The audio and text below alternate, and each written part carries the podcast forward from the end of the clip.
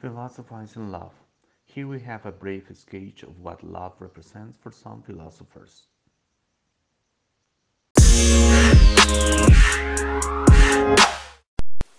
The love for Plato between ecstasy and frustration. Before being able to understand how Plato conceived love, it is necessary to be clear about a concept dualism. This is a philosophical truth to which Plato subscribed and which after his death was adopted by many other renowned thinkers, among whom is, for example, René Descartes. What is dualism? Well, basically, and simplifying a lot into belief that reality is made up of at least two independent substances and that they can never be completely mixed. Matter and spirit also sometimes understood as the world of comings and goings. Consciousness. These two substances are independent of each other in the sense that although they can come together, they do not mix, nor is one the derived from the other. Plato believed that the human being is in essence a soul trapped in a body, which in turn moves in an environment that is also only material.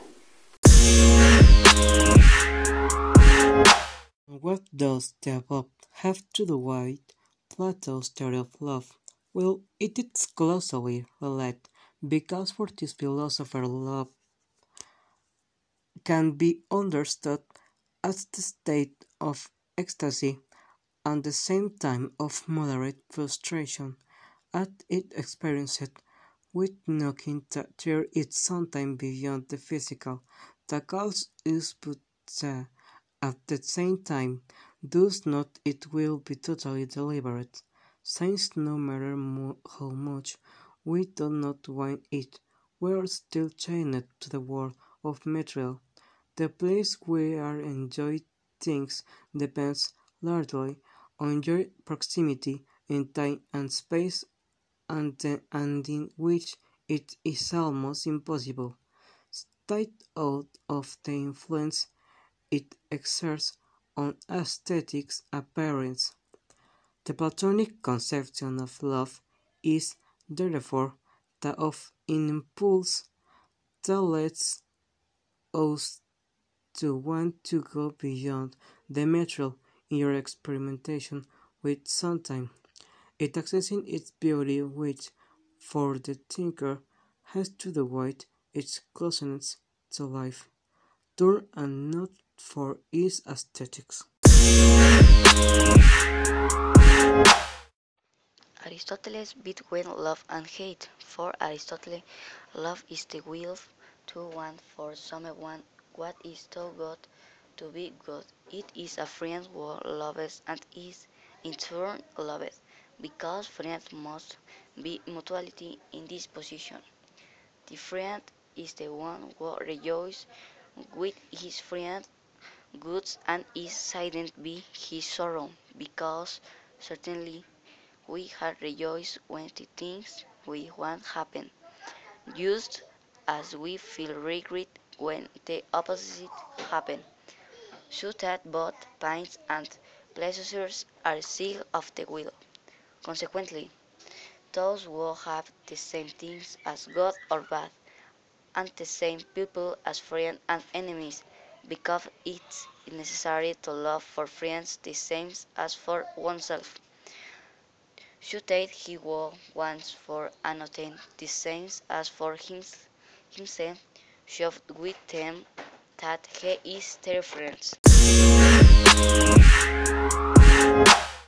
Love from Nietzsche's perspective. Love makes use human to human. When talking about a subject who has love, and even more from the perspective of an outer world's love life was not most fortunate. Failures always know of has the last instance of love and this could not be misleading.